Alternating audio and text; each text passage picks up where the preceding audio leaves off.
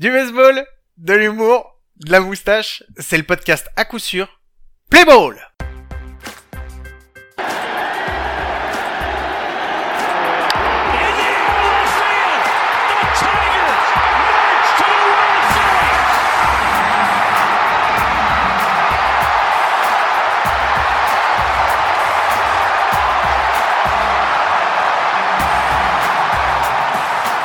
Eh bien bienvenue, bienvenue, c'est l'épisode numéro 46 d'à coup sûr et ça fait toujours très très très très très plaisir de vous retrouver euh, comme chaque semaine parce qu'on est là de toute façon toutes les semaines, on se tue à vous le répéter. Et en plus normalement depuis aujourd'hui vous nous avez tous les jours dans vos oreilles. Pour m'accompagner, pour vous expliquer tout ça, j'ai mon compagnon, mon compadre, celui qui me suivra au bout du monde même si aujourd'hui c'est lui qui est à l'autre bout du monde pour nous parler.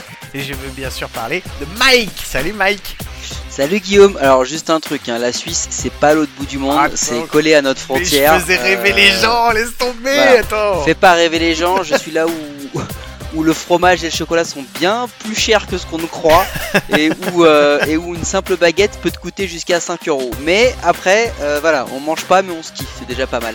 Bon, bonjour à tous, Guillaume vous l'a dit, et ben tu sais quoi, on va faire l'intro direct Guillaume, on vous le répète. Nous sommes tous les jours dans vos oreilles jusqu'à la fin du mois de mars. 30 équipes, 30 pod- 3 euh, trois connards et un podcast. C'était 3 blaireaux, mais ça marche Ça aussi marche avec aussi, 3 hein. connards. Et un podcast par jour. Donc n'oubliez pas, le mardi c'était les pirates. Le mercredi, surprise, connectez-vous et n'oubliez pas quelque chose. Arrêtez de nous écouter sur SoundCloud, arrêtez de nous suivre sur SoundCloud, parce que bientôt nous n'y serons plus. Victimes de notre succès, de notre succès, pardon, nous allons être dispo partout ailleurs. Deezer, Spotify, Apple Podcast, Google Podcast, Acas, Podcast Addict, Amazon Music, partout, partout, partout, partout. En fait, SoundCloud, c'est pour vous dire la vérité, c'est que c'est les seuls qui n'ont pas allongé le pognon pour nous garder. Et vous savez, comme on est vénal, on a dit, c'est mort, c'est mort. Vous voulez pas mettre le pognon, on s'en va. Voilà, c'est une Attends, autre des pourquoi tu raisons pour crois- lesquelles on est parti. Pourquoi tu crois que je viens, je viens, pourquoi tu crois que au moment où on change d'hébergeur, qu'on a signé un nouveau contrat, moi je pars skier en Suisse. Mais tu parce crois que ça vient parti avec les valises de pognon. Et oui, c'est ce qu'il faut. Mais que vous oui, monsieur, les maletas. Bah allez, ça y est. On va partir réellement dans l'épisode, on y rentre de plein pied. Et cette semaine, Mike, comme on l'a dit la semaine dernière, on n'est encore pas tout seul. On a un de nos invités préférés. Il devait être deux, et on fera un gros bisou à celui qui n'est pas venu. Mais celui qui est là, c'est un de nos invités préférés, vous l'avez déjà entendu. Et Mike, je vais te laisser le présenter. Eh oui, comme d'habitude, on va refaire un podcast d'à peu près 8h43. Je vous annonce, la personne que l'on a parle beaucoup. Euh, elle a un- un- une résistance à la salive qui est assez incroyable. C'est-à-dire qu'elle peut parler des heures et des heures sans jamais boire. C'est un, un vrai chameau. Euh, mais elle connaît parfaitement le baseball et surtout, elle connaît le baseball depuis une position bien spécifique, Guillaume. C'est-à-dire que toi, tu la connais depuis la buvette. Ouais. Lui, il la connaît vachement bien derrière le catcheur, derrière le marbre. On reçoit donc l'un des tout meilleurs arbitres français de l'histoire et on pèse nos mots, monsieur Gilbert le Jeune. Ah, bonjour les amis, bonsoir. C'est vrai que j'apprécie d'être- flatté comme ça, mais euh, c'est pas forcément ce que je recherche sur les terrains. Mais j'a- j'adore avoir des amis qui parlent de baseball, enfin ma discipline préférée, comme vous vous en doutez. Tu veux dire sur le fait qu'on traite de chameau C'est ça, qui- c'est ça, qui- c'est ça que t'as kiffé dans le... Oui, le chameau, ça aurait pu être. ça. Peut-être peut-être à cause de la bosse. Ma ma ma femme confirme pour la bosse. Pour le reste, Bon ouais, bah oui, bah, on t'a invité Gilbert parce que bah déjà ton épisode où tu étais là la dernière fois avec nous avait fait un vrai carton et on avait été euh, euh, on avait été félicité de t'avoir invité avec nous et comme on s'était dit que ça avait fait plein d'écoutes, comme on est des gros crevards, on a dit bon on va le réinviter et puis bon, ça nous fait toujours super plaisir de t'avoir en ligne. Oui Mike. Mais Guillaume, euh, tu as dit qu'il devait être deux normalement. Qui était le deuxième? Alors le deuxième c'était Monsieur François May, euh, responsable de l'arbitrage euh, au niveau national si je ne me trompe pas. Tu me tu me corriges hein, Gilbert si je me trompe. Et ouais, ça vaut le- Voilà, et en fait, il a pas pu parce que comme on a eu, je vous explique, c'est en fait très rapidement, euh, c'est le même souci qu'on avait eu la dernière fois avec euh, la HUP de chez Onus. Euh, dans l'endroit où ils étaient, ils avaient impossibilité euh, de pouvoir se connecter avec nous par par internet. Donc euh, donc voilà, on a été obligé de changer notre fusil d'épaule. Et cette fois-ci, on n'avait pas de remplaçant, mais on s'est dit que Gilbert avait la capacité de remplir euh, autant d'espace que deux, voire même trois personnes dans le podcast. Donc c'est pour ça qu'on s'inquiète pas. Je peux vous dire qu'il n'y aura pas de blanc. Euh, par contre, Euh, je vais vous je vais vous dire tout de suite euh, le son parce que sinon je te jure je te promets que j'allais l'oublier. Euh, le son que je vous ai mis en intro euh, c'était le Game 4 de la LCS 2006 où les Tigers font un walk-off home run dans la 9 pour leur permettre d'accéder aux World Series. voilà et puis je vais il n'y a pas réellement de, de, de connexion entre les sons c'est juste des sons qui m'ont fait plaisir de mettre donc je vous les détaillerai au fur et à mesure. Et maintenant on va passer Mike si je ne me trompe pas parce que si je me trompe de toute façon tu vas me dire Guillaume, t'as oublié quelque chose, mais normalement, je pense que j'ai fait le tour et on va pouvoir passer au moment Bruce Bocci, n'est-ce pas? Let's go. Allez, c'est parti, à tout de suite. Bruce Bocci. Bruce Bocci. Everybody just have a good time. Bruce Bocci. And we gon' make you lose your mind. Bruce Bocci. Everybody just have a good time. Bruce Bocci. It's in the house tonight. Bruce Bocci. Everybody just have a good time. Who's voting? Who's voting? We just wanna see you shake that.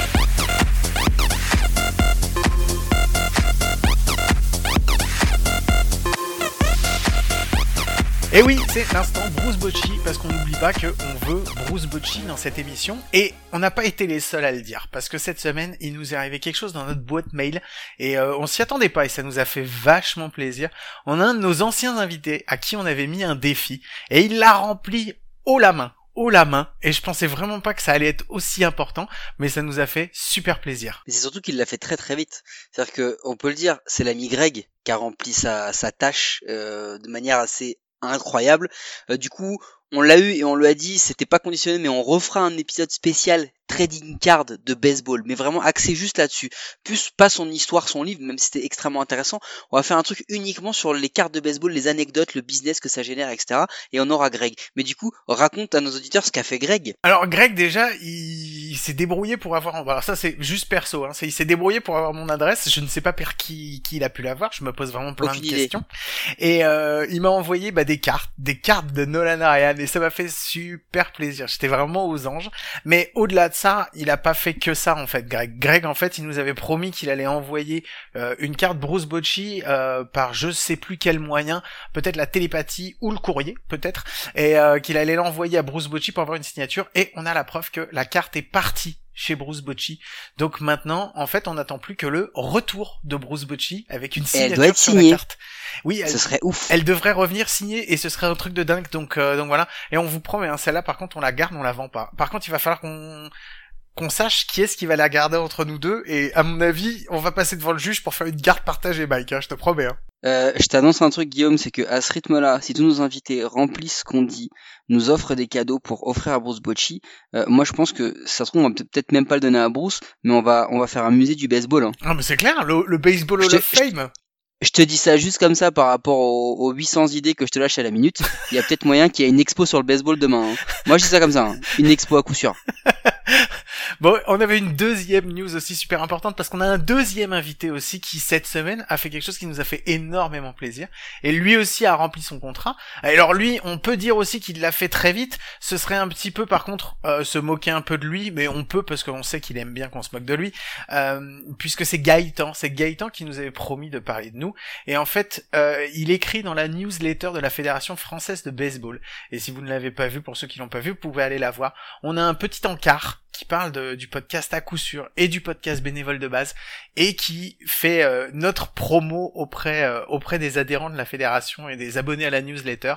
Et voilà et c'est lui qui l'a écrit qui m'a envoyé un petit message en disant t'as vu t'es content? Et je lui ai dit ouais je suis super content. Merci merci merci beaucoup non c'est vrai. Merci Gaëtan. Franchement ça nous fait énormément plaisir. D'ailleurs on lance ça comme ça Guillaume mais Gaëtan fait partie des invités qu'il faut qu'on réinvite en 2021 euh, forcément. Du coup ce qu'on va faire c'est qu'on va attendre début octobre que les Yankees se fasse éliminer et après on fera un épisode spécial avec lui. Moi, ça c'est gratos. Moi, je pensais faire que ça au moment du All-Star Game parce que comme il n'y a pas beaucoup de, de news, on va pouvoir faire un épisode très long. un épisode de 8 heures. non, mais on va faire un vrai épisode et je pense que avec euh, Gaëtan, ce sera l'occasion de faire un épisode Negro Leagues. Ouais. C'est notre histoire. Exactement. Et on avait une troisième info euh, sur le Bruce Bocci Show parce que cette, cette semaine, c'est vraiment, c'est blindé, Mike. Alors, il n'y a pas de troisième info. C'est pas vraiment une info, c'est plutôt une demande. Gilbert, euh, tu te rappelles, la dernière fois, on avait discuté, on t'avait posé la question, etc. Alors moi j'ai un truc. euh, je pense que est-ce que tu aurais parmi ta ta collection une relique, un objet de tes années d'arbitrage euh, que tu pourrais nous dédicacer et nous donner pour qu'on puisse l'offrir à Bruce Bocci quand on le voit? Est-ce que tu penses que tu as ça? Euh, Un truc dont tu pourrais te séparer, pas un truc euh, euh, trop important, mais quelque chose qui symbolise l'arbitrage de haut niveau français et que qui pourrait montrer que les arbitres de haut niveau français aussi veulent voir Bruce Bocci dans la coup sûr. Ah oui, c'est possible, oui, d'autant plus que je m'étais engagé à faire une vidéo. Et comme vous m'aviez dit que vous me rappeliez pour le faire, euh, j'attendais éventuellement qu'on me rappelle. Alors, j'ai un peu tardé, effectivement, parce que je pensais que c'était pas lettre morte, mais que les choses s'étaient un peu espacées du fait du Covid. Et j'ai pas, j'ai pas remis l'uniforme et depuis, je voulais faire une vidéo pour ne rien vous cacher euh, du côté de Pershing, euh, où j'aurais euh, justement parlé à Bruce Bocci parce que j'y tenais beaucoup. J'avais préparé dans ma tête quelque chose d'assez drôle. Donc je m'engage à le faire dans, dans les prochaines semaines, ça c'est sûr. Euh, pour ce qui est du du souvenir euh, à la française, je vais chercher. Je pense que c'est pas impossible effectivement. Euh, même si je me suis débarrassé de beaucoup de choses parce que j'en avais tellement qu'il a fallu à un moment faire un très grand ménage. Euh, j'ai une bibliothèque aussi très importante, mais qui n'a rien à voir avec ça, bien sûr. Et les souvenirs, bah, c'est toujours à peu près les mêmes souvenirs, c'est-à-dire les médailles, les trophées, les balles, euh, tout ce que j'ai pu partager avec mes amis du baseball.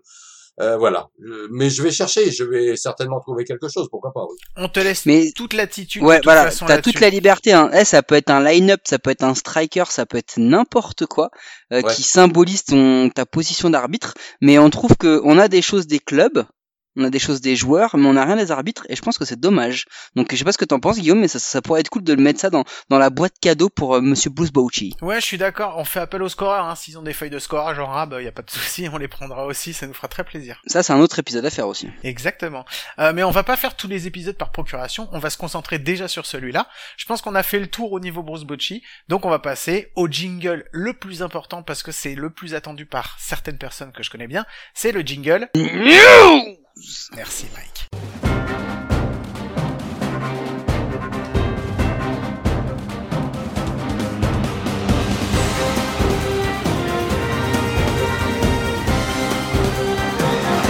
Eh oui, c'est les news, c'est les news, et cette semaine, c'est effectivement, il y a plein de news. Mais, comme c'est la règle, c'est pas nous qui allons commencer, on a un invité, on lui demande, Gilbert, c'est quoi ta news de la semaine? Bah, la news de la semaine, c'est effectivement le, la petite rubrique euh, qu'on a reçue de la fédération et qui me paraît très importante parce que euh, je sais que notre président euh, Didier Séminet est, est très féru de ça et que Battle Rock pour pour lui ça a été un grand événement.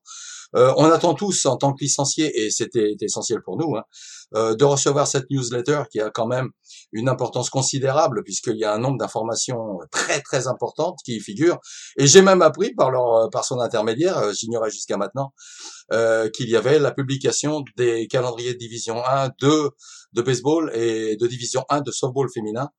Euh, malheureusement, le report des challenges de France, par exemple, etc., etc.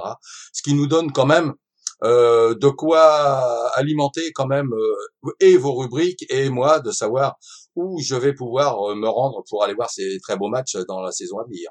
Oui, et d'ailleurs on a vu que, euh, alors je fais une petite parenthèse, mais on a eu euh, nos amis de, des Comets euh, il y a pas longtemps, on a enregistré le futur troisième épisode de Bénévoles de base.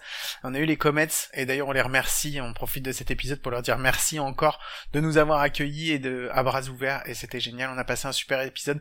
Le 15 mars il sera disponible, n'hésitez pas à aller l'écouter. Donc voilà, on les a reçus, et on sait qu'ils vont jouer contre un autre club aussi qui nous a fait, bah, qui a participé beaucoup et avec qui on est en contact depuis euh, depuis euh, quelques temps. Et c'est les Templiers de Sénart. Et on a vu qu'ils étaient tombés dans la même poule. Et donc voilà, il va y avoir un match entre euh, entre Sénart et Metz et Metz.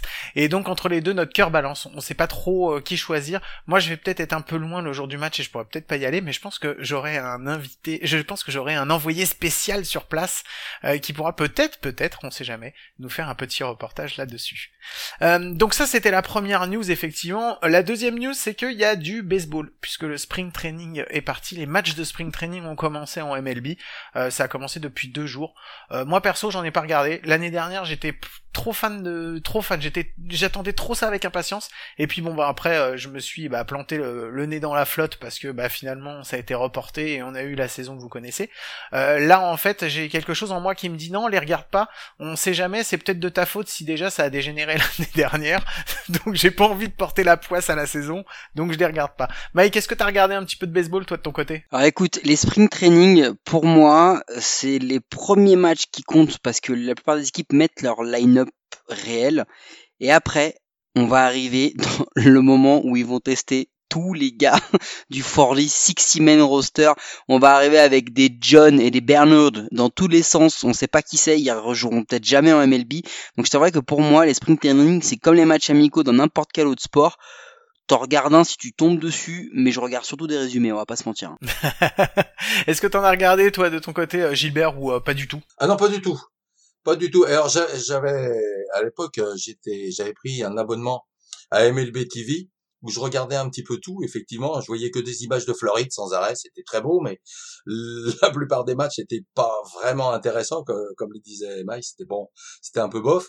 Mais j'y suis pas retourné depuis et j'ai j'ai pas eu l'occasion. Non, franchement. Ok, d'accord. Alors pour euh, parler, moi je vais parler de la dernière news que j'ai à aborder, qui en fait deux en même temps et qui sont très importantes. La première, je viens déjà de vous la citer, c'est-à-dire qu'on a enregistré le troisième épisode de Bénévole de base il faut que vous l'écoutiez quand il va sortir, le 15, mais en attendant, vous pouvez écouter le premier et le deuxième qui sont déjà disponibles. Ceux-là sont disponibles sur SoundCloud, mais il faut que vous quittiez SoundCloud, parce que bientôt vous pourrez plus nous écouter dessus, d'accord?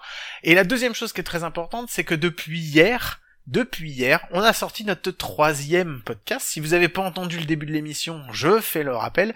C'est compte plein, c'est 30 jours, c'est un épisode par jour. C'est Mike moi-même et Cédric, notre nouvel acolyte, euh, qui avons fait ça tous, tous les deux, enfin tous les trois, et on s'est cassé la tête pour vous faire un épisode de 30 minutes par jour sur chaque jour sur une équipe différente. Euh, ça va être pendant un mois. Allez les écouter, allez les écouter, mais vous les trouverez pas sur SoundCloud. Donc commencez déjà à aller écouter, nous écouter ailleurs. Euh, pour prendre l'habitude de nous écouter ailleurs parce que d'ici euh, d'ici quelques semaines vous nous trouverez plus du tout sur SoundCloud. Il y a un élément qui est très très important, c'est que comme on se développe et qu'on a des lignes éditoriales qui sont différentes, quand vous allez aller sur votre petite appli de podcast, à coup sûr, ça va être un podcast. Bénévole de base, ça va être un autre podcast. Et compte plein, ça va être un autre podcast. Pourquoi? Parce que si tu ne veux écouter que bénévole de base, tu vas t'abonner sur le podcast bénévole de base, tu n'auras que cela. Si tu veux n'écouter qu'à coup sûr, etc., etc. Mais bon, comme on sait que nos auditeurs sont très fidèles et qu'ils écoutent tous les podcasts, vous vous abonnez sur tous les podcasts et vous saurez à chaque fois, chaque jour, quand il y a un nouvel épisode, quel type d'épisode sort. Et n'oubliez pas, comme l'a dit Guillaume, on s'est entre guillemets pris le chou. On le redit, c'est un truc qui n'a jamais été fait en France, à savoir une preview à l'oral, un truc audio qui vous qui vous permet pour tous ceux qui ne savent pas lire de de, de vous renseigner sur la MLB, euh, comme nous d'ailleurs, parce que c'est pour ça qu'on fait de l'oral. Euh, moi, j'avais une news qui était corrélée à ça aussi, Guillaume. Est-ce que je peux je peux la donner? Elle, elle est extrêmement importante. C'est que si vous ne voulez rien rater de l'actu à coup sûr, et croyez-moi, elle ne fait que commencer sur 2021, c'est vraiment que le début, eh bien, à coup sûr dispose maintenant d'un compte Instagram et d'un compte Facebook. Il vous suffit de liker ces petits comptes et vous allez avoir tous les épisodes euh, et toutes les news relatives à notre euh, à notre média directement dans vos petits applis des réseaux sociaux. Et c'est pareil, d'ici quelques semaines, on est en train de travailler sur un site internet qui sera pas forcément un site pour le moment qui sera pas qui sera dédié donc au podcast à coup sûr, qui sera enfin et au podcast bénévole de base qui va parler un petit peu de tout, euh, qui n'a pas vocation pour le moment à faire apparaître des articles, mais sur lequel également vous pourrez retrouver euh, tous les liens pour pouvoir aller écouter tous les épisodes de partout. Et on va vous mettre euh, pour ceux qui ont un petit peu de mal et qui ne vont pas sur les réseaux sociaux, on va vous créer également une une adresse mail et on serait vraiment euh, enchanté, ça nous ferait super plaisir d'avoir vos retours par mail si vous voulez qu'on traite des sujets, si vous avez des choses à nous dire, si vous voulez nous engueuler, si vous trouvez qu'on est deux, deux cons et que on dit des conneries. Non arrête, il y aura trop de mails. Non mais justement, moi ça me dérange pas, je suis prêt à lire tout. Donc n'hésitez pas, venez discuter avec nous, venez partager le baseball qu'on aime. On sera super content de faire tout ça ensemble. Je pense qu'au niveau des news, on est bon, à moins que vous ayez quelque chose, vous, euh, mes chers amis. On a dit qu'il y avait les comptes pleins qui sortaient tous les jours jusqu'à la fin du mois ou pas J'étais pas sûr, mais j'attendais que tu le dises. Merci Mike d'avoir repris ça. Ok, on va passer sur le sujet, le sujet de la semaine. Et ce sujet, comme vous vous doutez, vous en doutez, vu qu'on a Monsieur Gilbert le jeune avec nous, cette légende de l'arbitrage français, on va. Non, non, mais arrête de faire le modeste, Gilbert. Ça m'énerve quand tu fais ça, parce que tu es, tu es vraiment une légende. Mais t'as le droit de dire non, hein. Mais nous, on a le droit de le penser, et comme on le pense très très fort, moi, je préfère le dire parce que sinon, euh, ça m'énerve. Je garde des trucs en travers de la gorge. Et euh, on voulait voir avec toi, on t'a, soumis, euh, on t'a soumis un premier, euh, un premier conducteur qui a été retoqué parce qu'on n'était pas assez bon dans le conducteur et tu nous l'as bien fait savoir. Donc, on va parler en fait de tout ce qui comporte la préparation pour un arbitre en vue de la saison et ensuite on va rentrer aussi dans le détail par rapport à la présence de l'arbitre avant un match, pendant un match et après un match. Et donc vu que bah, c'est l'occasion parce qu'on a eu les tu as évoqué justement ça dans la news, vu que tu sais maintenant un petit peu euh, où est-ce que tu veux pouvoir officier ou aller voir des matchs, comment toi tu te prépares en off-season et ensuite une fois que tu as tes euh, tous les euh, tous les calendriers pour pouvoir préparer ta saison, comment ça se passe pour toi Gilbert? Alors moi, je suis un cas particulier parce que je vais en étonner beaucoup, mais malheureusement, j'ai dû quitter la division 1 pour des problèmes physiques. Et maintenant, je ne fais que du régional et du jeune. Alors ça, c'est bon, la plupart de mes amis le savent parce que malheureusement, euh, j'ai eu des interruptions fréquentes sur les six dernières années. Et maintenant, quand je me présente quelque part, je me présente pratiquement, en, je vais dire, avec des gros guillemets, en touriste. C'est-à-dire que je ne suis plus, euh, c'est plus, c'est plus John Legend, hein, mais bien Gilbert Lejeune. Euh, donc j'ai, j'ai, j'ai ce souci, euh, c'est de n'être là, si tu veux, que pour voir les, mes amis, euh, me comparer à eux, leur donner éventuellement quelques indications, sachant que je suis, comme je vous l'avais dit euh, dans nos différents échanges, euh, très difficile. Euh, je suis assez exigeant et euh, je suis plus là en observateur qu'en arbitre proprement dit. C'est-à-dire que comme je n'officie plus sur la D1 ou la D2, hein, pour les raisons qu'on sait, c'est que malheureusement jusqu'à maintenant, l'arbitre allait derrière le catcheur. Maintenant, c'est fini puisqu'on arbitre derrière le lanceur jusqu'à nouvel ordre. Contrairement d'ailleurs, ce qui est assez curieux au softball, où les softballs ont repris euh, l'arbitrage derrière le marbre et pas nous. Donc ça, ça cause, ça pose quelques problèmes. On en a discuté avec des gens de la fédération. C'est pas simple à résoudre du tout, mais j'espère pouvoir retrouver le terrain parce que je peux toujours arbitrer en base, bien sûr, et me rendre utile quand on aura besoin de moi dans des moments difficiles où il risquerait peut-être de manquer d'arbitre. D'accord. Et donc, euh, euh, alors, même si aujourd'hui tu te prépares un petit peu différemment, est-ce que tu peux nous expliquer, av- enfin, avant, on va dire, puisque là aujourd'hui, effectivement, tu le dis, t'es un peu en touriste, mais à l'époque où tu n'étais pas en touriste, euh, comment comment ça se passait toi ta préparation, qu'elle soit physique, mais également mentale, Mike tu, tu voulais Ouais, préciser parce que c'est ça, c'est ça l'idée, c'est que nous, ce qu'on veut savoir, en fait, si tu veux, c'est que quand on regarde sur les sports euh, de très haut niveau, euh, tu, tu les sports, les, les arbitres de foot, de rugby, etc., ils ont des vrais camps d'entraînement. Mais un arbitre de foot, il va courir des kilomètres et des kilomètres pendant un match. Est-ce qu'un arbitre de baseball, il a besoin de cette condition physique déjà? Moi, ça, ça c'est un truc qui, m'intéresse parce que je me rappelle avoir fait ta formation et quand j'arbitrais, moi, je faisais toujours des tours de terrain avant pour m'échauffer et je voyais même des joueurs de régionaux qui, même eux, alors qu'ils allaient jouer, ne faisaient même pas les tours de terrain. Donc je me demandais pourquoi je faisais ça. Euh, ma question c'est est-ce qu'il y, a une- y a une vraie préparation physique avant, euh, avant la saison, euh, pendant la saison et avant les matchs? Bien sûr, comme tous les athlètes, puisque euh, après tout l'arbitre c'est un athlète, hein, il faut savoir quand même que euh, deux matchs consécutifs c'est minimum six heures de match. Euh, il faut avoir une bonne condition physique. Donc entretenir sa condition physique pendant l'hiver, pendant l'intersaison est très important. Et nous, ce qu'on a fait avec euh, l'aide de nos différents partenaires euh, de l'île de France, c'est des cliniques. On a réuni pendant les cliniques des personnes avec des formateurs ou des instructeurs étrangers qui nous ont permis de nous remettre en selle et de nous remettre aussi en question.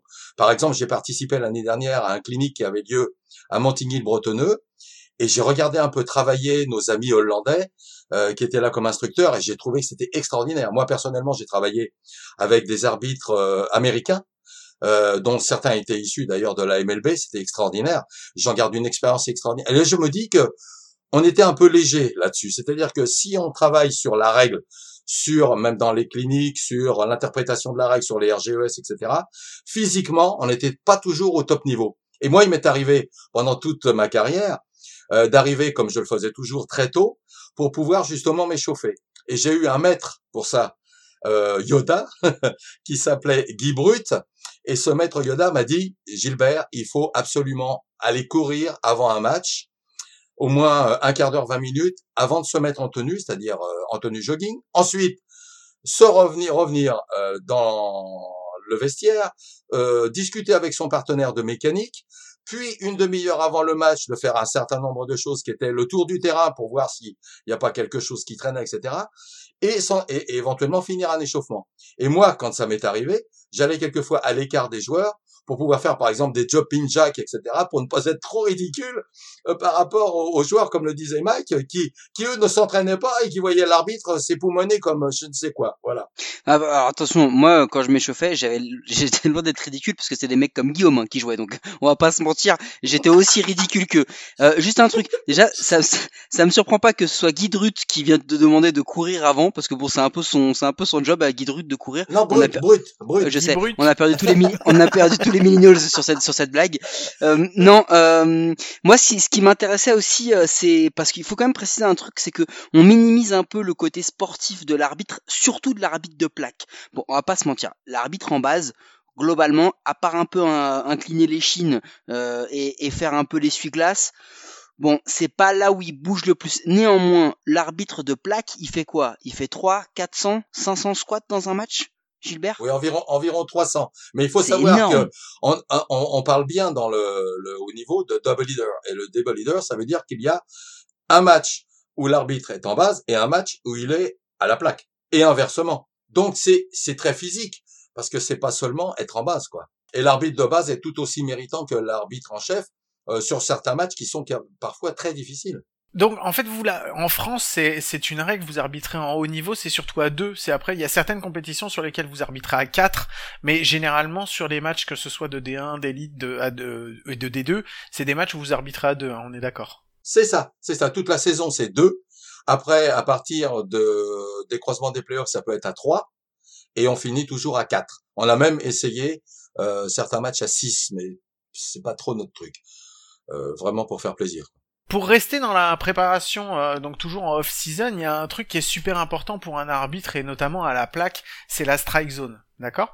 Et euh, donc cette strike zone, tu la travailles généralement pas pendant la saison, effectivement, tu es toutes les semaines à voir la strike zone, mais c'est quelque chose à laquelle tu dois te réhabituer aussi en off-season. Et est-ce que vous avez des, euh, est-ce que vous avez des, des endroits, des, des, clubs partenaires avec lesquels vous allez pour justement euh, vous préparer en avant-saison ou en off-season pour aller euh, vous mettre derrière, je sais pas, un, un, catcher et, euh, et vérifier votre, votre, votre, strike zone en fait, votre zone de strike? Oui, oui, parce que la, la plupart des, des arbitres n'ont pas une licence individuelle, ils ont des licences qui sont liées au, à leur club.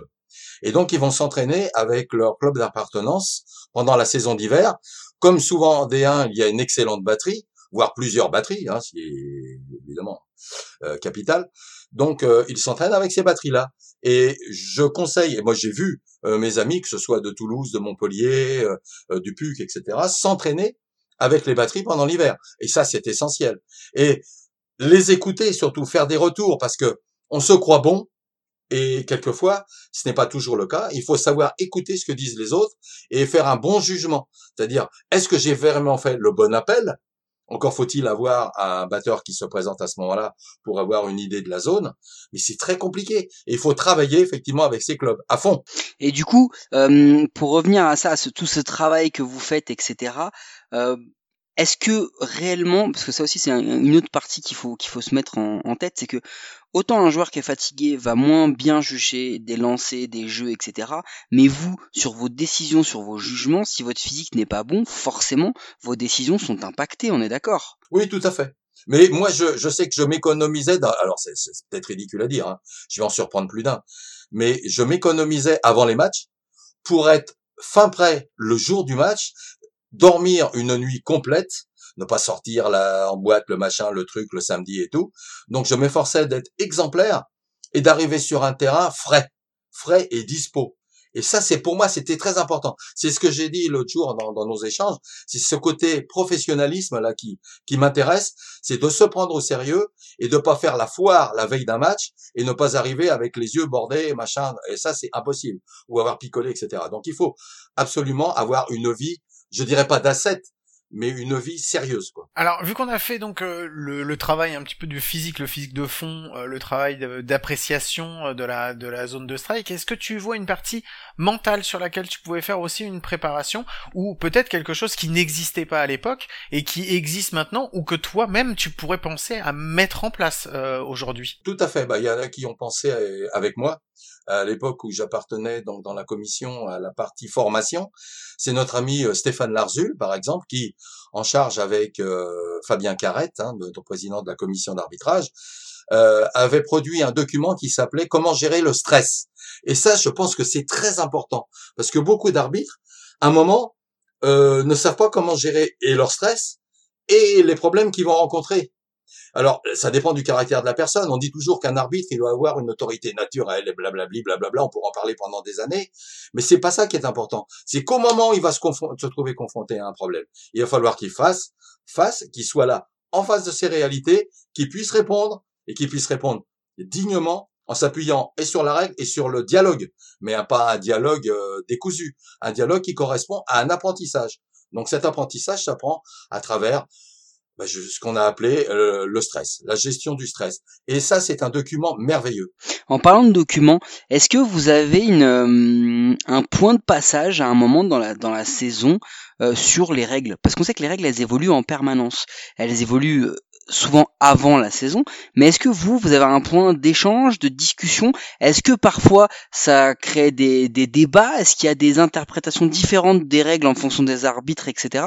Euh, comment comment ça se passe euh, ça? Ah, Ça se passe justement à travers les, les cliniques, comme euh, comme on en a parlé tout à l'heure, bien sûr, hein, les cliniques.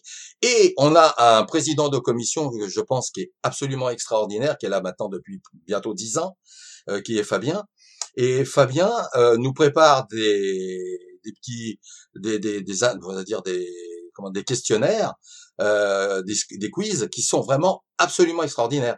Et sur ces quiz, il faut répondre à un certain nombre de questions euh, de manière rigoureuse, en ne cédant d'aucun bouquin, pour pouvoir euh, avoir la note nécessaire et être euh, jugé par ses pairs comme étant un bon arbitre, avoir la connaissance de la règle. Ça, c'est très important. Et justement, si tu n'atteins pas le quota en fait des points, qu'est-ce qui se passe? Tu repasses justement sur, euh, tu refais recyclage.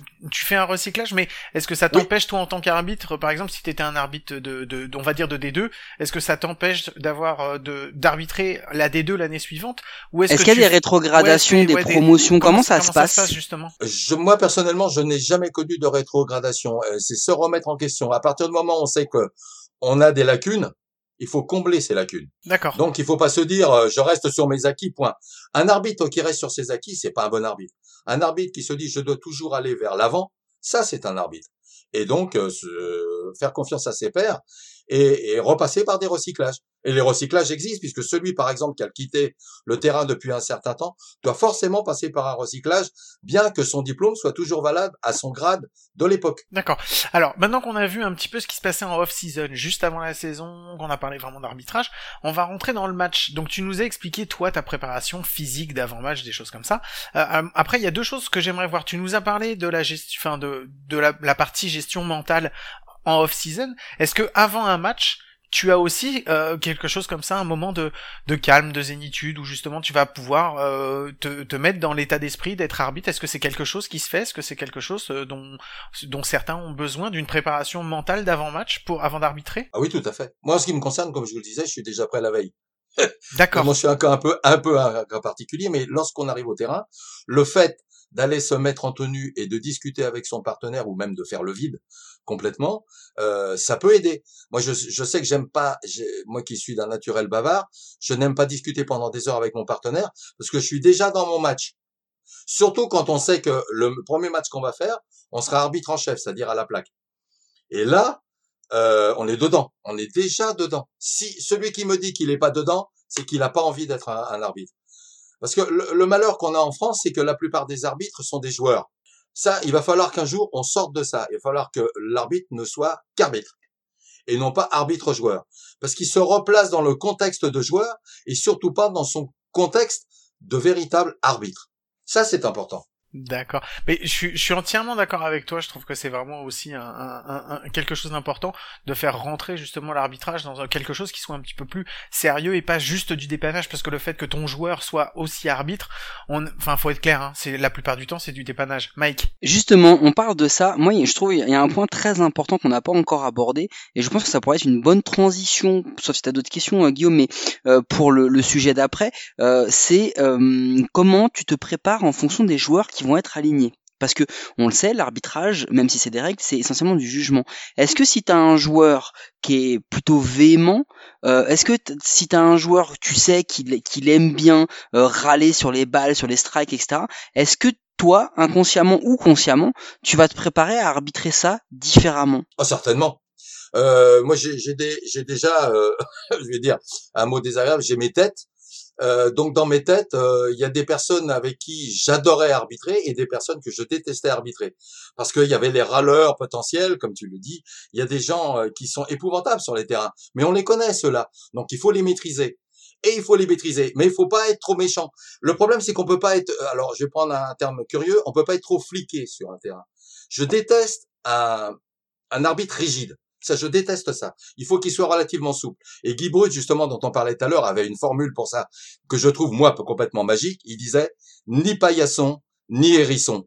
Et ça a résumé toute ma vie. Ouais, j'avais juste, ouais, avant qu'on passe sur la suite, Mike, tu m'avais dit que tu y avait une question qu'il fallait qu'on pose. Ah oui. C'était au niveau du line-up. Vas-y, je te laisse, Ah oui. Mike. Alors en fait c'est simple, euh, tu, tu, tu, tu m'as formé, tu, tu m'as appris euh, le peu de savoir que j'ai sur l'arbitrage, et tu as toujours dit que c'était très important l'échange de line-up au marbre et tout pour évoquer les règles de terrain. Faut expliquer qu'en régional, souvent quand on joue sur un terrain, c'est-à-dire que tout ce que vous pouvez voir à la télé, on n'a rien de tout ça. C'est-à-dire qu'il n'y a pas d'herbe, généralement c'est du stabilisé, euh, il y a des crevasses, euh, enfin on... Écoutez, écoutez bénévole de base, vous allez comprendre de quoi on parle.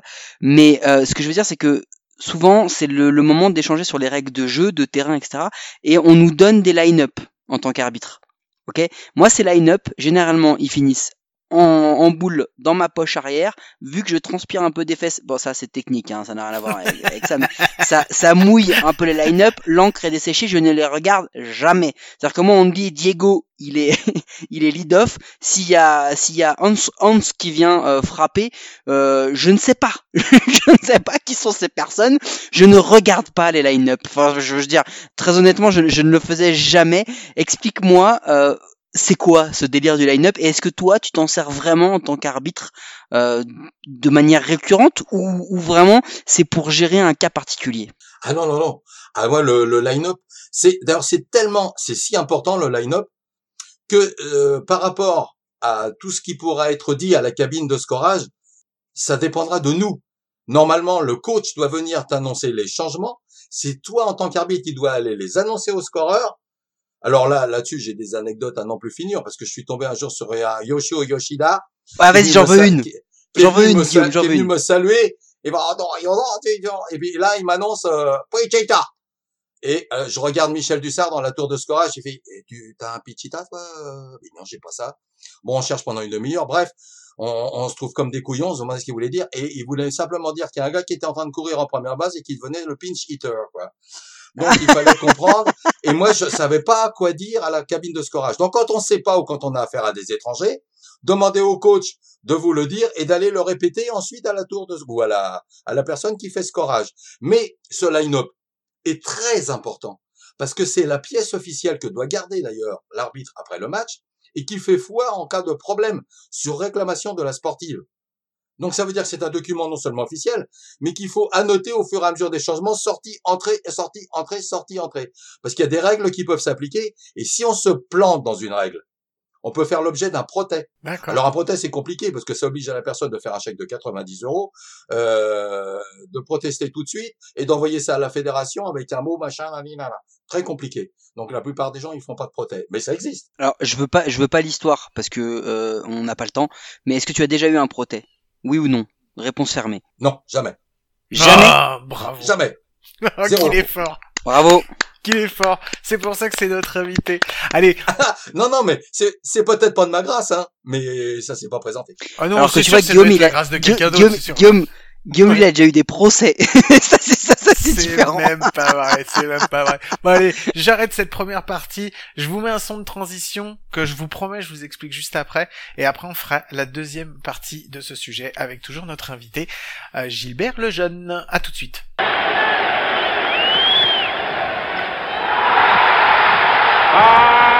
Goodbye. Goodbye. Oh, what a blow. What a way to top it off. Forget about who the most valuable player is in the World Series. How this man has responded to pressure. Oh, what a beam on his face. How can you blame him? He's answered the whole world.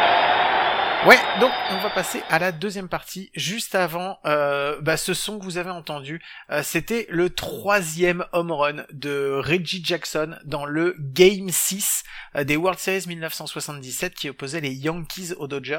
Euh, record encore euh, inégalé, trois home runs dans un match de, de World Series. Donc, euh, donc voilà, Mister. C'est pour, remer- c'est pour remercier euh, Gaëtan d'avoir rempli sa partie euh, Bourse Bocci ou t'as fait ça ou pas? Non, c'est parce que j'aime beaucoup, même s'il a jamais joué dans mon- l'équipe que j'ai souvent et que j'ai tout le temps euh, supporté, euh, j'aime beaucoup Reggie Jackson et je pense qu'il faudra qu'un jour aussi, pareil, on fasse un, un épisode sur Monsieur Reggie Jackson, Mister Ah oui, October. Mister October. Donc on sera obligé. Allez, on va laisser ça de côté, on va passer sur la deuxième partie. Euh, on reste dans l'arbitrage, Gilbert, parce qu'on t'a envoyé un petit peu. Euh, la première chose dont on voulait qu'on parle, c'est un peu une règle qui a été très très importante, euh, enfin qui a été changée qui a changé la face, euh, la face du baseball. Réellement, il faut pas se, se leurrer. Euh, c'est celle qui concerne euh, l'obstruction ou l'interférence euh, à la plaque. Euh, parce que si vous regardez des matchs euh, ou des films du baseball des années 70, 80, 90, euh, voire même des débuts début 2000, vous allez voir des des, on va dire des, des gens qui se rentrent dedans à la plaque et des gens qui peuvent être safe si le catcheur lâche la balle ou si justement le catcheur garde la balle qui vont euh, être appelés out et généralement dans la plupart, je dis pas dans tous, hein, mais dans la plupart des, euh, des, des films qui tournent autour du baseball, t'as toujours ce passage obligé justement où on te montre le catcheur qui se fait rentrer dedans et soit il garde la balle, soit il la, soit il la lâche. Et cette règle a été complètement changée euh, dans les années 2010. Euh, on en avait déjà parlé. hein, on avait dit que c'était euh, suite à, à une rencontre euh, donc avec euh, avec Buster euh, Buster Posey qui s'est fait euh, bah, défoncer à la plaque. On peut pas on peut pas dire ça autrement. Et moi, je voulais un petit peu qu'on qu'on parle un petit peu de, de cette règle, bah, alors, pas du changement de la règle, hein, mais qu'on parle un petit peu de cette règle de l'obstruction et de l'interférence à la plaque, parce que ça, ça a changé donc la phase du baseball, et c'est quelque chose qui est entièrement euh, laissé, on va dire, euh, à l'appréciation de l'arbitre. Euh, je voulais que tu nous en parles un petit peu justement de, de cette appréciation, euh, de est-ce que c'est une interférence, est-ce que c'est une obstruction, est-ce qu'il y a quelque chose, est-ce qu'il n'y a pas quelque chose, parce que en fait, en fonction de la personne qui va être à la plaque, ça sera pas la même chose. Est-ce que tu nous peux nous en parler un petit peu euh, de ça, euh, Gilbert? Oui, oui, oui, je pourrais d'autant plus vous en parler que ça m'a rappelé malheureusement un événement grave qui s'est passé en France en 2007 et qui a fait l'objet euh, de la part de Serge Makouchechev d'une lettre ouverte au monde du baseball en 2008 et qui était justement sur les contacts au terrain. Alors c'était bien avant la MLB parce que la MLB, euh, forcément avec les blessures nombreuses qu'ils avaient au marbre, sachant qu'il y avait souvent des tampons hyper violents et qu'il fallait pas confondre un moment baseball et foot américain, euh, sachant que le catcheur était protégé, les coureurs arrivaient dedans, mais vraiment comme des locomotives. Alors moi, j'ai eu justement à arbitrer un match à Savigny-sur-Orge euh, dans les années, non pas en 2007. Alors je sais plus qui c'était, peu importe, c'était Savigny-sur-Orge contre Montpellier ou Toulouse, je ne sais plus, c'était un club du Sud. Et là, le catcheur de l'équipe de Savigny-sur-Orge euh, était absent. Alors pour quelle raison, je ne m'en souviens plus. Toujours est-il qu'il est remplacé par un autre joueur qui, lui, était en équipe de France à l'INSEP à l'époque, et qui était un gars tout menu, tout fluet, et qui se retrouve comme catcheur dans une rencontre importante. Sur une manche arrive une locomotive de troisième base, un Américain d'un mètre 90, 120 kilos, une locomotive qui arrive à fond, qui le bouscule, mais tellement fort, il me fait un triple saut périlleux. Après ce triple saut périlleux, il se retrouve sur ses pieds. Mais je lui dis, euh, attends, reprends tes esprits, il était pâle, mais, mais il était tout blanc. Je lui dis, qu'est-ce qui t'arrive? Il se retrouve sur les fesses, et là, il se et tout. Il fait, ouais, non, non, mais je t'assure, ça va, je peux qu'on reprenne le match et tout. Et depuis, on a changé cette règle. Parce que maintenant, dans un cas de tampon comme ça, il y a visite obligatoire d'un médecin. Et on ne reprendra le match qu'une demi-heure après avec avis médical. C'est dire à quel point cette règle a changé. Donc ce garçon, il a des tampons, machin, bon, il se, il regarde, il start, machin, il dit bon, tout va bien, je reprends le match. Moi, j'étais pas trop confiant quand même. Hein. Il reprend le match. Qu'est-ce qui se passe? Quelques jours après, il prend un avion pour se rendre en Chine avec l'équipe de France où il devait essayer les installations olympiques de Pékin. Parce que c'était les Jeux olympiques de 2008 où il y avait du baseball à l'époque. Et là, dans l'avion, qu'est-ce qui se passe? Tout éclate dans son corps. Oh. Tous les œdèmes se mettent à s'éclater. Il se retrouve en urgence à Pékin. Il a la visite du président chinois, du président de la Fédération internationale, du comité olympique, du DTN de la France, etc., etc. Il est resté deux mois et demi là-bas. Et il pouvait pas rentrer parce que dans le chemin inverse, il risquait d'avoir le même problème en avion. Donc je me suis dit, là, il faut faire quelque chose. On en a parlé avec Serge. Serge a fait cette fameuse lettre de 2008. Et depuis, on s'est posé beaucoup, beaucoup de questions. Savoir qu'est-ce qu'on entend par euh, une interférence du coureur? Et éventuellement, qu'est-ce qui se passerait dans le sens inverse si c'était un, un catcheur qui empêchait la progression d'un coureur? C'est très compliqué. Donc les règles ont changé, comme vous le savez, en 2016. Mais déjà en 2014, la MLB avait introduit cette règle. Il y avait eu 92 challenges de fait à l'époque. Et sur 91 demandes des arbitres, 11 appels avaient été retournés seulement. Ce qui fait qu'en 2015, avec euh, une clarification pendant la saison MLB 2015, il n'y a plus que 27 challenges grâce à la clarification de cette règle. Et enfin, en 2015, l'IBAF, dont, dont on dépend directement, a introduit la règle. Et en 2016, la Confédération européenne de baseball, dont on dépend directement. Donc on a appliqué cette règle, qui s'appelait avant la 7-13 pour vous dire, et qui est devenue la 6-01. Et ça nous a donné l'idée, effectivement, qu'il fallait euh, faire quelque chose, et non seulement médicalement, mais comme la MLB avait bien suivi euh, tous les événements chez eux, etc., on s'est rendu compte que l'évolution s'est faite naturellement, donc depuis 2014 jusqu'à 2016, où là, nous, on a pu, grâce donc à la SEB, à la Confédération européenne de baseball, introduire la règle, et c'est maintenant, euh, c'est grâce aux éléments qu'ils nous ont donnés qu'on peut euh, s'y retrouver dans cette règle. Alors, on, on a plusieurs bulletins pour s'y retrouver. On a le bulletin, évidemment, de collision play de la WCBF. Hein, euh, on a nos règles à nous, donc l'Official Baseball Rules, et puis on a aussi euh, celle du PBUC, qu'on appelle, c'est la Professional Baseball Umpire Corporation, qui nous indique comment, comment gérer ce problème. Savoir à quel moment on doit réduire le risque de blessure grave, bien sûr, euh, comment euh, considérer que les collisions sont évitables et si elles sont évitables, on ne les sanctionne pas. S'ils sont euh, autrement, elles sont sanctionnées, bien sûr. Il y a des collisions inévitables qui sont acceptées. Alors ça, c'est compliqué. Et il faut toujours laisser libre le chemin au coureur, par exemple, pour vous donner une idée. Donc ça, c'est ce qui est euh, développé dans les documents de la Confédération européenne. Qu'est-ce qu'on entend par collision évitable? Collision inévitable. Et à partir de là, les chemins possibles savoir si euh, effectivement ce chemin a été bloqué légalement ou illégalement. Donc on a un, on a pour ça, ça peut paraître compliqué, mais on a pour ça un document de référence euh, dans lequel il y a une dizaine d'exemples que je vous transmettrai d'ailleurs à l'occasion parce qu'il est vraiment très intéressant. Une dizaine d'exemples et ces exemples sont tellement bien faits avec photos, vidéos, etc. qu'on ne peut pas se tromper. Alors évidemment, quand on est sur le terrain, on va se trouver face à une situation potentielle au moment euh, où on va exercer. Euh, qui sera peut-être différent des images qu'on aurait pu voir, etc. Mais ça va être au jugement d'arbitre de savoir qu'est-ce qui s'est passé dans cette obstruction. Est-ce qu'on la considère comme évidente? Si c'est un coureur, par exemple, qui a foncé sur le catcheur pour lui faire euh, tomber la balle ou tout ce qu'on tout ce qu'on veut, ou est-ce que c'est le catcheur qui a empêché le coureur d'avancer alors qu'il était en possession de la balle? Il est certain que s'il n'était pas en possession de la balle, il n'avait rien à faire là. Et dans tous les cas de figure, ce sera safe pour le coureur et le point accordé. Voilà. Euh, voilà ce qu'on peut dire schématiquement. C'est intéressant euh, ce que tu dis, euh, Gilbert. Et ce que ce que j'aimerais, c'est que tu reviennes sur cette phrase qui, tu, où tu dis, avec les exemples, on ne peut pas se tromper. Mais on l'a vu avec la fatigue, la pression d'un match, le stress et le caractère des joueurs, et le fait que de toute façon, une situation que tu vois au baseball, tu l'as enfin quoi qu'il arrive, même si t'en as déjà vu des similaires, la, la situation qui arrive à l'instant T, tu l'as jamais vue parce que tu seras toujours dans, une dans un contexte dans une manière de vivre le truc qui est différent. Donc quand tu dis on ne peut pas se tromper, ça veut dire quoi? Parce que finalement, ça reste du jugement.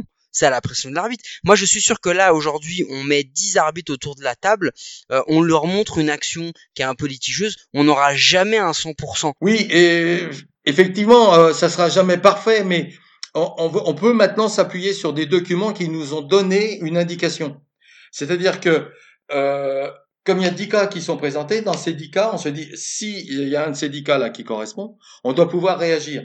Ça va être de la sensibilité d'arbitre, effectivement. Si l'arbitre est de très bonne qualité, de moins bonne qualité, si il sait gérer son stress également et son émotion, parce que l'arbitre est très proche de l'action à ce moment-là. Comment il va réagir face à, on va dire, cette agression, parce qu'on peut appeler ça littéralement une agression, que ce soit de l'un ou de l'autre. Hein. Moi, je, je l'ai vécu de l'intérieur, donc je sais de quoi je parle. Euh, c'est vraiment très compliqué. À l'époque, comment j'aurais réagi? Parce que la règle n'existait pas trop, puisque cette règle 713, qui est devenue la fameuse 601, là, elle, elle n'existait pas dans, dans, dans l'état actuel. On pouvait s'appuyer sur pas grand-chose, sur euh, une espèce de truc. Maintenant, c'est écrit, c'est expliqué, c'est paramétré. Ceci dit, est-ce que ce paramétrage permet à tout le monde de s'y retrouver? On peut avoir des doutes. Ouais, mais c'est justement, je rejoins Mike là parce que euh, on va effectivement, c'est là que apparaît euh, l'interprétation euh, de la règle et qui est hyper importante à comprendre parce que pour quelqu'un qui n'a pas arbitré, c'est difficile de se rendre compte, mais il y a des cas, et vous pouvez pas me contredire, où la différence entre l'interférence et l'obstruction, euh, elle est du domaine de, de, de, de ce que tu as ressenti sur le sur le coup en fait, tu vois. Toi t'as pas les, nous on n'est pas des, enfin on n'est pas des arbitres inter, enfin moi je suis pas un arbitre international, enfin même au- à haut niveau en France, à haut niveau en France tu n'as pas de ralenti de choses comme ça, donc tu restes sur une interprétation de la règle qui reste personnelle par rapport à ce que tu as fait, on est d'accord? Oui, on est d'accord, tout à fait. Tout à fait. Ah, mais j'ai jamais dit que c'était simple. Hein. C'est quelque chose de très compliqué.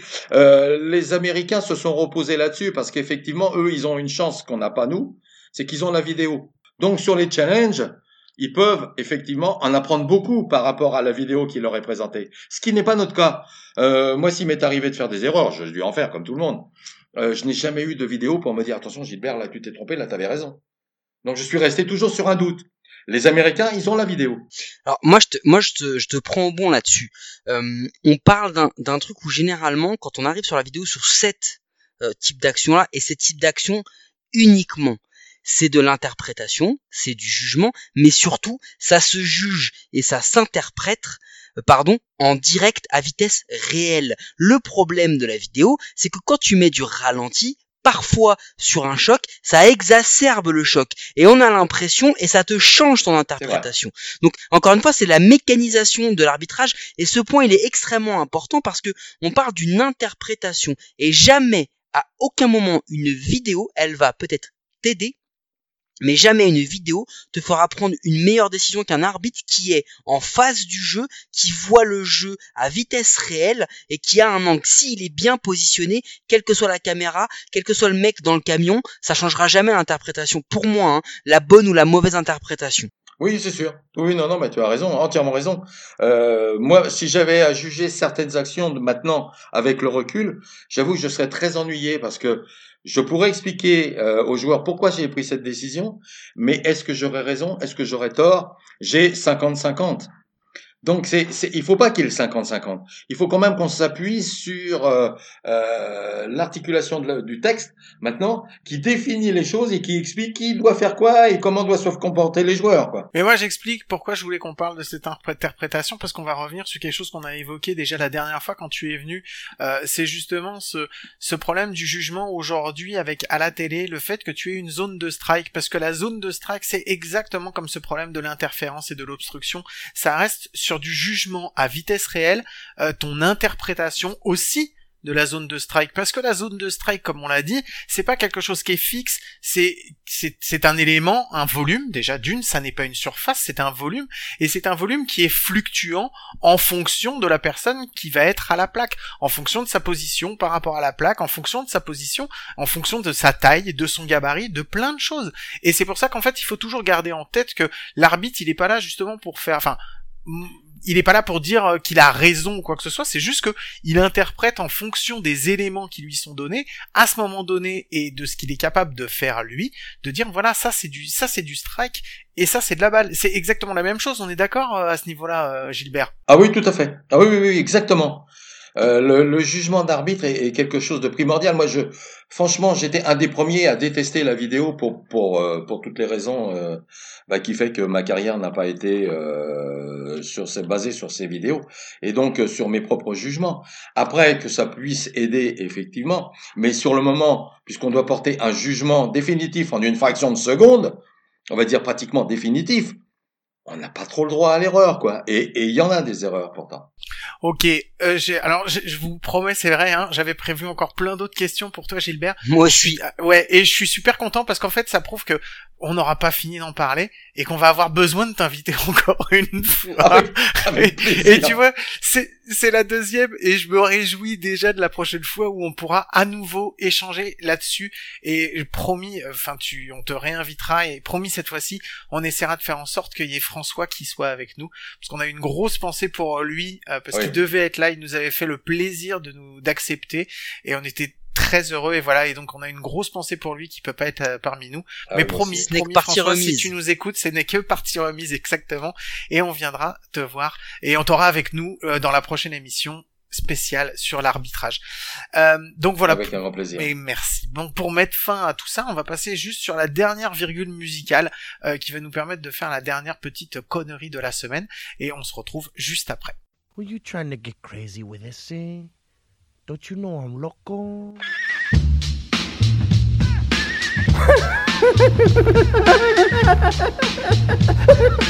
the fuck is with this guy? Who is he? Et ouais, transition connerie. Cette semaine, c'est Mike qui s'y est collé. Donc Mike, je te laisse la parole. Dis-nous quelle est ta connerie de la semaine? Eh ben celle-ci, elle est dédiée à Gilbert, elle est donc dédiée à l'arbitrage, Guillaume, mais tu pourras aussi, si tu veux, donner ton avis parce que je suis quelqu'un de magnanime et que je partage, je suis dans le partage. Euh. Gilbert, dis-moi ce que tu kiffes dans ces deux, le plus, pardon, ce que tu kiffes le plus dans ces deux propositions que je vais te donner à chaque fois. Euh, vu qu'on n'a pas non plus euh, posé des RTT pour écouter le podcast, je te demande pas de rentrer dans les détails, je te demande de me donner un peu ce que tu préfères, sachant que il n'y a pas vraiment de bonne ou de mauvaise réponse, c'est plutôt un, un ressenti. Tu préfères arbitrer tout seul ou à deux? Ah là, c'est compliqué comme réponse. C'est compliqué comme réponse. Moi, je suis, je suis un solitaire. J'aime bien, j'aime bien, j'aime bien arbitrer tout seul. Mais à deux, c'est tellement mieux. C'est Moi je, préfère ce à, qu'on moi dit. je préfère à deux aussi. Euh, moi aussi, Bah je oui, préfère à deux parce que parce que La non, mécanique. oui, et puis surtout, moi je préfère me dire, tu vois, mais Guillaume, tu l'avais pas vu celui-là, comme ça au moins c'est plus facile. Euh, tu préfères appeler un un strikeout ou un home run? Un strikeout. Un strikeout. Mais bien, sûr. Un strikeout. Tu pré tu préfères expulser un joueur ou un coach? Ah. Allez, un coach. Ah, T'en as un en tête? Non, je rigole. Euh, Oui. euh, moi, je crois que j'ai jamais expulsé personne, donc Non, je ne sais pas euh, quelle plus. est cette sensation. J'en ai Euh, expulsé un à mon dernier match, moi. Ah bah tiens. mon dernier match, euh, mon, de mon dernier match de saison officielle en, en D1. ouais. Ah bah Ah, voilà, c'était pour qui? bien, pour bien finir. C'était qui? C'est qui? Ah, je Bah. Mais j'ai la, la, la photo m'est revenue d'ailleurs. Ah, C'est la seule fois où je suis en train de faire le geste comme ça. Euh... You're right. Allez, dégage. Tu J'étais en préfères colère ce jour-là. On n'arrêtait pas de m'embêter sur mes décisions en première base. Je l'ai viré. Il y va se reconnaître. on lui, on lui fait euh, la bise.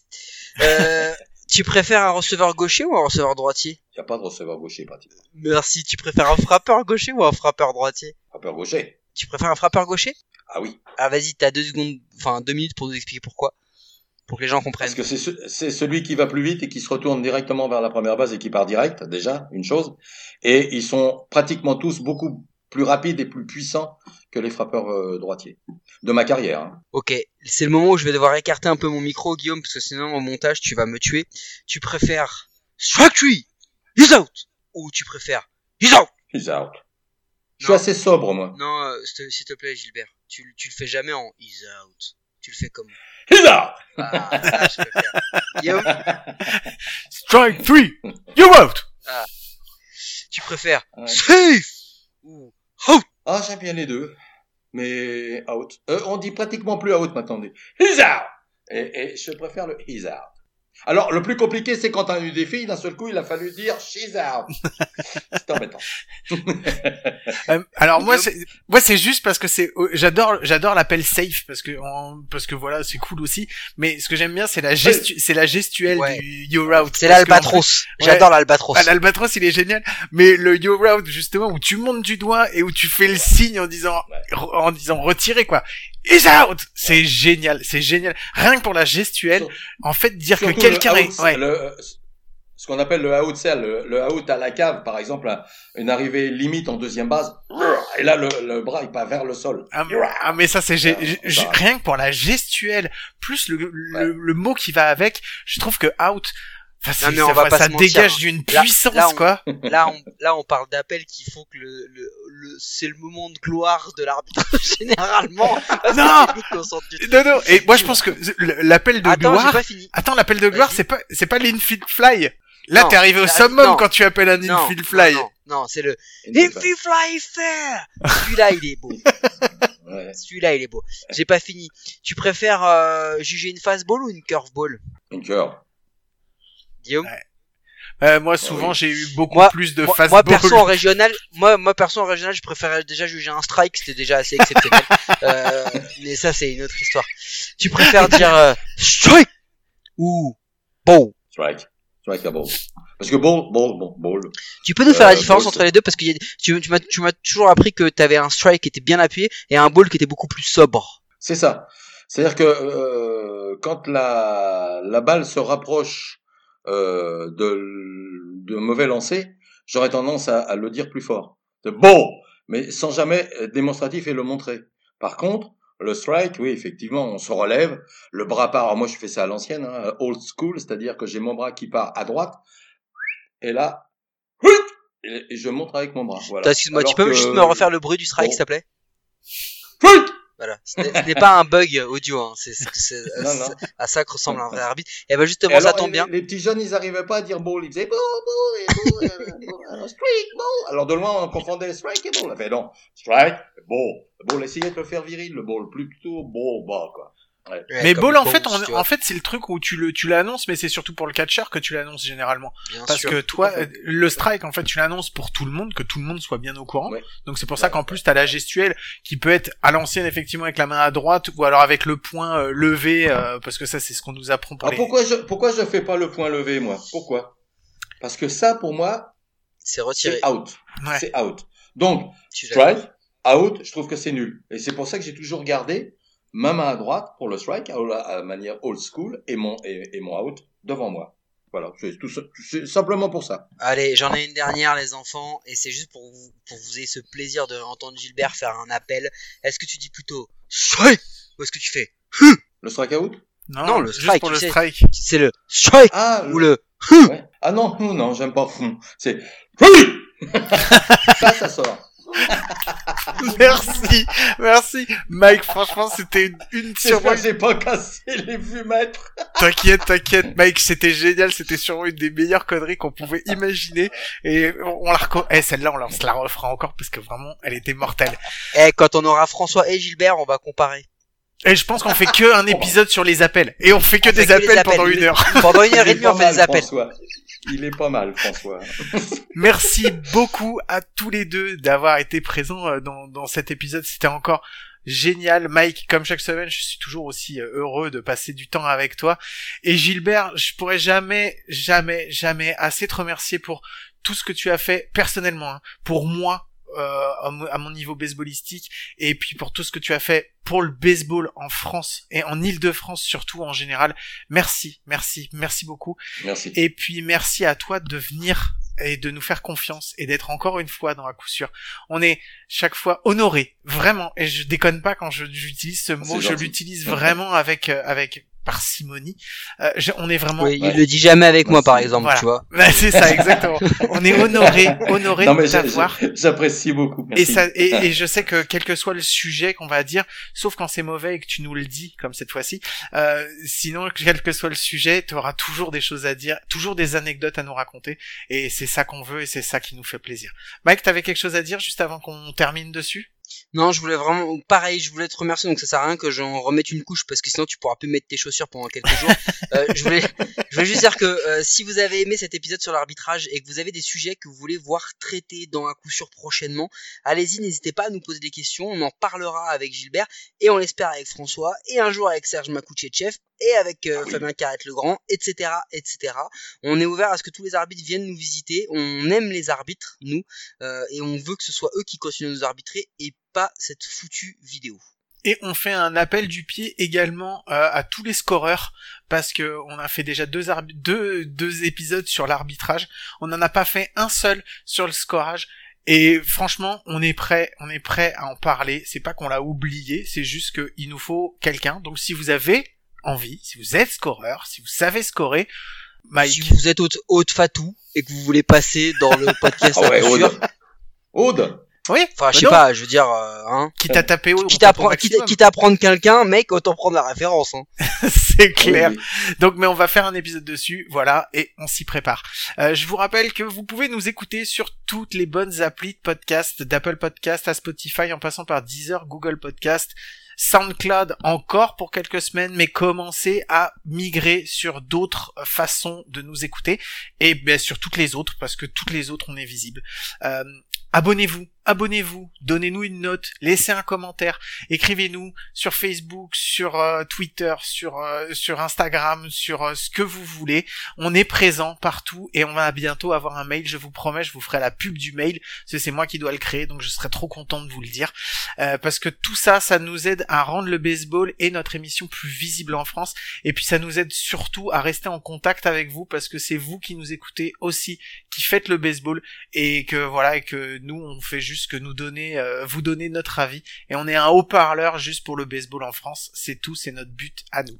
Euh, avant qu'on se quitte, le dernier son, ça sera euh, une victoire des Twins parce que la semaine dernière ils ont eu que des défaites et ça sera une victoire des Twins en 91, euh, Game 6 euh, des World Series qui leur permet d'aller en Game 7 contre les Braves et c'est un home run de mon joueur préféré du monde entier et qui s'appelle Kirby Puckett. Voilà. Donc si vous n'avez jamais vu Kirby Puckett, je vous encourage à aller voir plein de trucs de lui. C'était un mec génial. Euh, merci, merci euh, de nous avoir écoutés. Merci de, continuer à nous faire vivre à travers tous les réseaux, à nous écouter de plus en plus nombreux. Continuez, on est super heureux. Et voilà, on se retrouve la semaine prochaine avec un nouvel épisode, avec des nouveaux invités. Et euh, Mike? Bah, coup sûr, Mike, on se retrouve la semaine prochaine. Ah pardon, Mike. tu dois dire. C'est Bah pas grave, oui. vas-y, j'avais préparé une connerie. Vas-y, Attends, attends, vas-y, je la recommence. Et Mike, on se retrouve. euh, quelque chose me dit qu'on se retrouve la semaine prochaine, non? Non, C'est vrai? On se retrouve demain, demain, après-demain, le jour d'après et tous les jours d'après parce que c'est 30 équipes, 3 blaireaux et un podcast par jour. N'oubliez pas, vous avez votre dose d'à sûr toutes les semaines et chaque jour un compte plein d'une demi-heure pour vous donner toutes les clés pour comprendre euh, la saison 2021 pour chaque équipe de MLB. Et le 15 mars, le troisième épisode de Bénévole de base avec nos amis des Comets qui nous ont fait l'honneur et le plaisir d'être avec vous. Allez, cette fois-ci, c'est la fin. Je vous embrasse très très fort. Je vous dis à la semaine prochaine. Gros bisous. Passez une bonne semaine et ciao. Salut. Au revoir. Pocket swings and hits a blast. Deep left center, way back, way back. The Twins go to the seventh game. Touch them all, Kirby Puckett! Touch them all, Kirby Puckett! And the Twins have won this game